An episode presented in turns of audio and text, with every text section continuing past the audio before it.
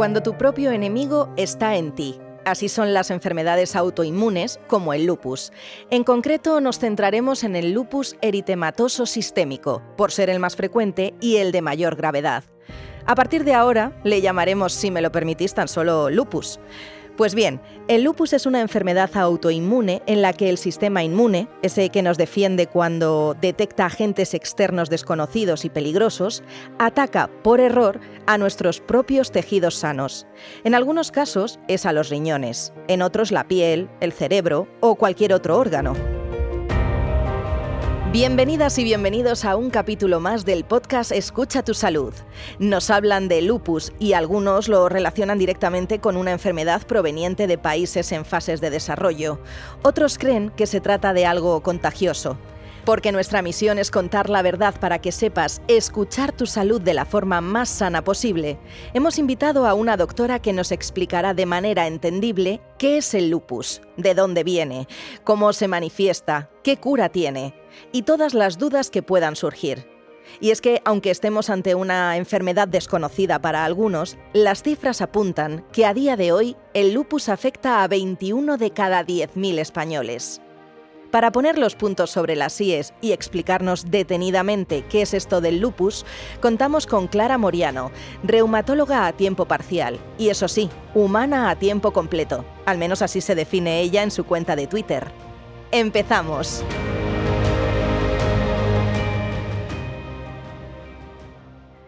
Clara Moriano Morales es reumatóloga en el Hospital Universitario de León. Con ella daremos respuesta a las cuestiones que nos vienen a la cabeza cuando escuchamos lupus para aprender a escuchar nuestra salud y entender la salud de los que nos rodean.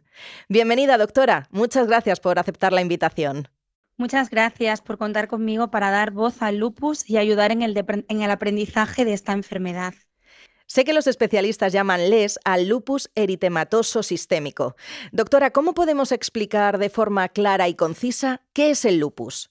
Pues el lupus es una de las principales enfermedades autoinmunes sistémicas englobadas dentro de la reumatología. Es autoinmune porque existe una alteración del sistema inmunológico que en condiciones normales produce unos anticuerpos que son unas proteínas que tienen un efecto protector frente a patógenos como virus, bacterias u otras sustancias que eh, solemos denominar antígenos. Cuando este sistema inmune está alterado, eh, forma eh, lo que conocemos con unos autoanticuerpos, que son anticuerpos contra nosotros mismos, que son claves en esta enfermedad.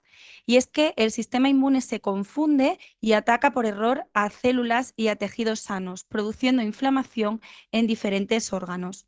Em, Pese a los avances de los últimos años, la causa eh, aún sigue siendo desconocida, pero hoy sabemos que la genética, factores ambientales como la exposición solar, en concreto la radiación ultravioleta, diversas infecciones, factores hormonales o el hábito tabáquico pueden estar implicados en su desarrollo. Es importante que, como has comentado, desechemos la idea de que es algo contagioso o incluso hereditario, ya que no se hereda de forma automática como a veces pensamos, sino que existe una predisposición genética, una tendencia familiar, como ocurre en otras enfermedades, como es el caso de la diabetes. Mm, hay que tener presente que es una enfermedad crónica crónica porque no existe cura, pero sí disponemos de herramientas farmacológicas y no farmacológicas que nos van a permitir ayudar eh, al control de esta enfermedad y a mejorar la calidad de vida de nuestros pacientes. ¿Se trata de una patología que puede afectar a todas las personas por igual? Pues el lupus puede afectar em, a personas de cualquier sexo, de cualquier edad y de cualquier raza, pero con unas peculiaridades. Va a predominar eh, en mujeres jóvenes en edad fértil, con una incidencia mm, de 10 a 1 respecto a hombres y eh, puede aparecer en todas las etnias y sin embargo, los casos más graves o las manifestaciones más severas em, suelen aparecer en, pacientes de raza negra.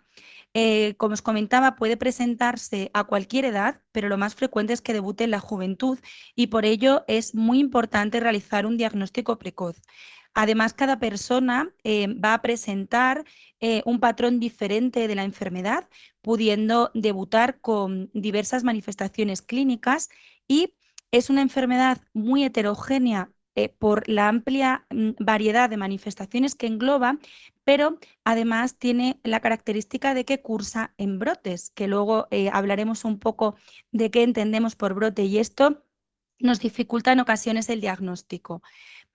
Para tener un dato eh, claro, en un estudio recientemente publicado en 2018, que es un estudio de prevalencia e impacto de las enfermedades reumáticas realizado por la Sociedad Española de Reumatología, conocido como el estudio EPISER de 2016, se ha observado una prevalencia de lupus eritematoso sistémico en España de 210 casos por 100.000 habitantes. Ya que comenta el tema de las manifestaciones, ¿qué síntomas podemos ver cuando hay lupus? Eh, em, el curso clínico del lupus es, es muy variable, podemos encontrarnos con manifestaciones clínicas muy diversas, pero lo más frecuente es que los pacientes presenten fotosensibilidad y lesiones cutáneas, apareciendo con frecuencia el conocido eritema en alas de mariposa, que afecta a la nariz y a las mejillas. También es muy frecuente eh, que los pacientes presenten clínica articular, bien sea dolor o inflamación, y otras eh, manifestaciones como em, la astenia, el, llamado cansancio. Eh, pero no debemos olvidarnos de que el lupus es una enfermedad sistémica, por eso es lupus eritematoso sistémico y por lo tanto puede afectar a muchos otros órganos, como el sistema nervioso, el corazón, los pulmones o el riñón. Ya os he comentado que es una enfermedad crónica que puede cursar en brotes y esto quiere decir que no siempre van a estar presentes los síntomas, sino que generalmente se van a alternar periodos de, actividad de la enfermedad con etapas de remisión. Esto puede condicionar el retraso diagnóstico, que puede contribuir pues, a que los pacientes tengan daño orgánico en el momento en el que eh, conseguimos diagnosticarles la enfermedad. Por todo ello, es muy importante realizar un diagnóstico precoz y, para ello debemos colaborar y contar con otros especialistas, especialmente con los médicos de atención primaria, para que deriven al reumatólogo a cualquier paciente con un síntoma sugestivo de lupus. El lupus ha condicionado mi vida en estos 17 años a la hora sobre todo de hacer planes a, a largo plazo, porque claro, yo no sé cómo voy a estar dentro de un año, si tendré dolor, cómo estaré como mucho, pues a mes vista eh, hago los planes. También a la hora de, las tareas de casa diarias, lo más simple, hacer la cama, salir a, comprar. Depende del día, si estoy cansada, si tengo dolor, vas más lento y te cuesta más hacerlo. Aunque se pueda llevar a cabo una vida completamente normal, ¿cómo es el día a día de los pacientes con lupus? Pues la enfermedad no solo tiene un impacto físico, sino que también afecta a la esfera psicológica y social. Es frecuente que los pacientes refieran cansancio, dolor muscular, dificultad para concentrarse, alteración del ciclo sueño-vigilia, además de las erupciones cutáneas o la afectación de distintos órganos, como ya hemos comentado. Esta sintomatología que refieren muchos de los pacientes, este cansancio, este dolor, es multifactorial y no solo está relacionado con la actividad de la enfermedad, pero el hecho de padecer una enfermedad crónica que afecta a tantos niveles puede influir en el, desempeño de actividades eh, tan cotidianas como eh, el trabajar, realizar ejercicio, pasar tiempo con amigos o disfrutar de actividades que, nos gusten y eh, suponer em, que nuestros pacientes tengan que realizar un esfuerzo extra en su día a día.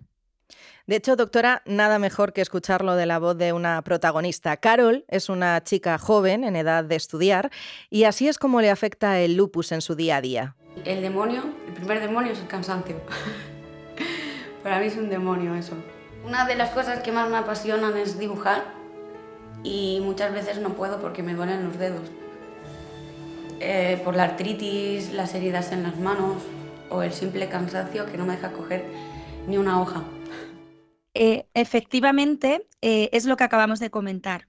El cansancio es uno de los síntomas más limitantes que refieren muchos de los pacientes con lupus eritematoso sistémico, Ante actividades que requieren un mayor nivel de concentración como el estudio o un mayor esfuerzo físico como el ejercicio, podemos encontrarnos limitaciones que muchas veces también van a depender de la forma de afectación clínica que tenga nuestro paciente con lupus, de si existe o no clínica articular, afectación renal, pulmonar, cardíaca, pero también eh, van a influir o va a depender del estado de ánimo y del descanso marcado por el ciclo sueño-vigilia.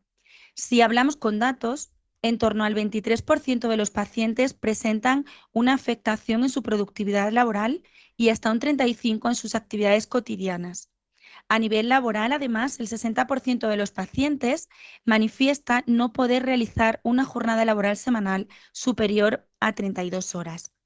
Eh, nosotros en la consulta em, recalcamos la importancia de intentar eh, evitar o controlar en la medida de lo posible el estrés en las enfermedades autoinmunes y mantener una adecuada higiene de sueño es fundamental porque vemos cómo em, estas eh, esferas están alteradas en nuestros pacientes con, enfermedades autoinmunes y en concreto con, con, lupus eritematoso sistémico y puede influir en la sintomatología o en la evolución de la enfermedad.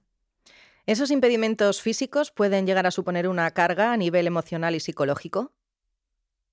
Sin lugar a duda existe una estrecha relación entre lo físico y la esfera psicosocial. El factor incapacitante que implica la enfermedad en algunos pacientes supone un incremento del riesgo de sufrir estrés y ansiedad. Es muy importante eh, tener el enfoque en el cuidado holístico del paciente no podemos descuidar su estado psicológico y eh, hay que buscar que tengan un adecuado apoyo familiar eh, y social. Es importante que eh, reciban toda la información que necesiten. Para ello solemos recomendar que acudan a portales donde existe una información veraz y fiable. desarrollada por especialistas, como por ejemplo el portal de Inforeuma, y también contar con el apoyo y la formación de asociaciones de pacientes. Otro aspecto clave es realizar ejercicio adaptado a cada circunstancia, ya que tengamos un lupus, el ejercicio es un modo importante de cuidar de nosotros mismos. Eh, tiene muchos beneficios, no solo físicos, sino emocionales y sociales. Un ejercicio regular y de bajo impacto nos puede ayudar a eh, disminuir la rigidez muscular, a reducir el riesgo cardiovascular, ayudarnos a controlar esa temida fatiga y eh, a mejorar la salud mental potenciando la autoestima. Además, em, es importante recordar a nuestros pacientes que eh, cuando no se realiza ejercicio, los músculos eh, se debilitan y la propia atrofia muscular por desuso puede ser una causa de dolor. A largo plazo, doctora, ¿qué consecuencias puede tener la patología y cómo las evitamos? Pues eh, sabemos que la evolución natural de la enfermedad implica exacerbaciones esporádicas de actividad, lo que hemos denominado brote, y que de forma acumulativa pueden causar un daño orgánico irreversible. Además, el lupus eritematoso sistémico asocia un aumento de mortalidad comparada con la población general estandarizada por edad y sexo, y es importante reconocer que existe un exceso de mortalidad en los pacientes jóvenes en comparación con las personas sin lupus. Por ello, em, uno de nuestros principales objetivos es ser estrictos en el objetivo terapéutico y es alcanzar la remisión de los síntomas sistémicos y las manifestaciones orgánicas. Y en aquellos casos en los que nos resulte imposible lograr la remisión, alcanzar la más baja actividad posible. Eh, otro aspecto fundamental eh, minimizar el empleo de esteroides y los efectos derivados de ellos, eh, con el fin de prevenir la aparición de daño orgánico. Debemos reducir el uso prolongado de esteroides para evitar complicaciones severas secundarias eh, al uso de dosis medias altas, como pueden ser las fracturas, las infecciones, la insuficiencia cardíaca o el síndrome de Cushing. La tendencia actual es utilizar la menor dosis de esteroide posible durante el menor tiempo posible y para ello en los últimos años se han desarrollado nuevas estrategias terapéuticas, nuevos fármacos que nos permiten ahorrar esteroides sin que se produzcan brotes de la enfermedad. Todo eh, con el objetivo fundamental de que el paciente mejore y pueda afrontar su vida laboral, personal y social con normalidad. Como idea final, me gustaría reseñar que el lupus es una enfermedad crónica que como tal hay que aprender a vivir con ella, pero que debemos ser conscientes de que no existe cura, aunque hoy en día disponemos de un arsenal terapéutico cuyo objetivo es evitar ese daño irreversible y mejorar la calidad de vida de los pacientes. Dado em, la gran heterogeneidad de la enfermedad y la posibilidad de que se afecten múltiples órganos, hay que destacar la importancia de su abordaje multidisciplinar siendo fundamental la colaboración con, otros especialistas como dermatólogos, nefrólogos y oftalmólogos. Todo con el objetivo em, de poder atender de una manera holística a nuestros pacientes y de mejorar eh, su día a día. Hemos aprendido que el lupus es una enfermedad crónica, muy heterogénea, en la que, aunque participe la genética, no es hereditaria, ya que no se transmite directamente de padres a hijos, ni tampoco es contagiosa. Que su sintomatología es tan variada como variados pueden ser sus efectos, y que puede implicar limitaciones en ciertas actividades, pero que si lo abordamos desde una perspectiva holística y pensando a largo plazo, los pacientes podrán afrontar mucho mejor su día a día y que debemos ser estrictos con el objetivo terapéutico, ya que el lupus puede generar lesiones orgánicas irreversibles, por mucho que creamos tenerlo bajo control. Muchas gracias, doctora Clara Moriano, por haber participado en este episodio y haber aportado ese grano de arena para que todos nosotros podamos mejorar nuestra manera de escuchar nuestra salud. Muchas gracias a vosotros por el interés en conocer y en transmitir aspectos claves para mejorar el día a día de las personas con lupus. Y ahora nos despedimos de ti agradeciéndote la escucha y esperando que este episodio haya sido de tu interés. Si quieres conocer más sobre la salud desde todas sus perspectivas, te invitamos a seguir con otros capítulos de Escucha tu salud en el podcast de GSK Pacientes. Y recuerda, eso sí, consultar con un profesional sanitario cómo cuidar tu salud y la de tu sistema inmune. Te espero en el próximo episodio.